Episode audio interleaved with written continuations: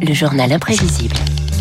Et à 7h45 le vendredi, c'est avec Augustin Lefebvre, ce journal imprévisible. Bonjour Augustin. Bonjour David, bonjour à tous. Adieu Europe Écologie Les Verts. À partir de demain, le parti est remplacé par les écologistes. Et ce n'est pas la première formation politique qui change de nom avec plus ou moins de bonheur. Oui, et toujours avec la volonté de se redynamiser. Euh, là, les écolos en appellent à la participation citoyenne. Mais dans notre histoire politique, c'est surtout à droite qu'on change de nom chez les gaullistes, notamment quand le nouveau chef veut imposer son autorité 1976, fin de l'UDR. Actif et vigilant, le Rassemblement pour la République se situera résolument dans la majorité. Les départements, la France entière se met en mouvement. C'est vrai que nous en sommes fiers, d'être compagnons du RPR. Le RPR avec sa jolie chanson qu'il faudra abandonner quand le parti changera une nouvelle fois de nom en 2002 puisqu'il s'unit à d'autres formations politiques. Et effectivement, c'est une autre chanson. C'est une maison bleue adossée à la colline. Eh oui, car euh, changer de nom, c'est bien beau, mais encore faut-il trouver le bon. Et la Maison Bleue a été une piste très sérieuse pour l'UMP qui était portée euh, notamment par Alain Juppé. C'est finalement l'UMP qui est retenu, peut-être plus sobre. Et quelques années après, eh bien, la maison coule. Nicolas Sarkozy propose alors, en 2015, les Républicains.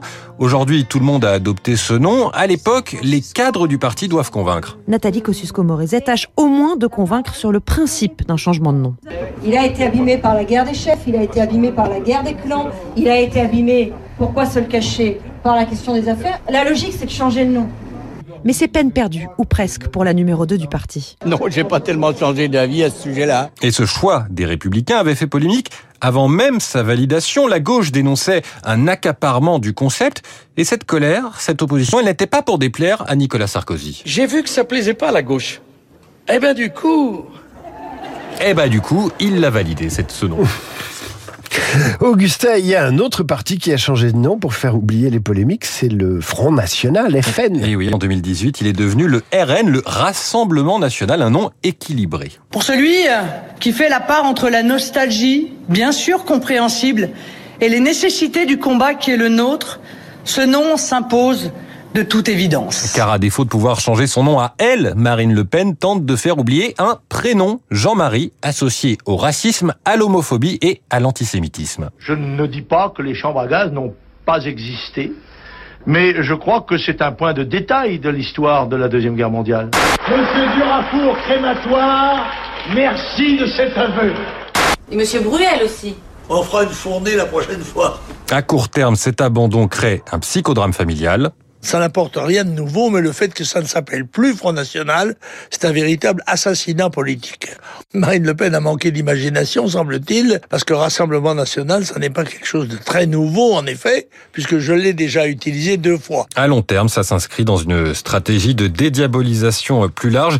Et aujourd'hui, le parti d'extrême droite compte près de 90 députés en cravate à l'Assemblée, trois sénateurs et des élus qui participent à une marche de soutien à Israël. Alors vous avez les partis qui changent de nom et puis vous avez partis qui restent fidèles à leur nom d'origine. Et oui, le Parti communiste et le Parti socialiste, notamment, car à gauche, on favorise traditionnellement les noms qui présentent l'idéologie. Pour le PS, la question s'est quand même plusieurs fois posée au cours de son histoire. En 1991, on demande son avis à François Mitterrand. Il était contre. Faut pas avoir peur, puisque l'on n'est pas craindre son histoire. Faut avoir confiance dans son avenir. Ça représente une telle somme de sacrifices et d'idéal. Pourquoi laisser ça au bord de la route? Maintenant, cela dit, chaque formation politique, y compris celle-là, fera comme elle voudra. La question s'est reposée en 2017 après les 6% de Benoît Hamon à la présidentielle, car la défaite c'est aussi une des raisons hein, de ces changements de nom. L'ex-ministre Stéphane Le Foll propose alors une idée révolutionnaire. J'avais proposé de considérer qu'on devait euh, changer le nom du Parti socialiste et aller vers les socialistes. Ça me paraît beaucoup plus ouvert. On a besoin d'ouvrir maintenant. Bon, ça n'a pas été retenu, hein, mais faire disparaître le mot parti, c'est la grande tendance de ces dernières années. Parfois pour des raisons très concrètes. Hein. Le mouvement démocrate, le MoDem, s'est ainsi évité des initiales insultantes.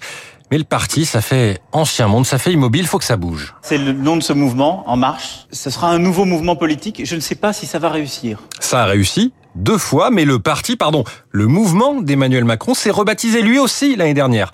Alors dans ce cas, c'est pas après une défaite, c'est pas après un changement de chef, c'est pas après des polémiques. Eh ben en fait, on ne sait pas trop pourquoi c'est, sinon le changement en tant que tel.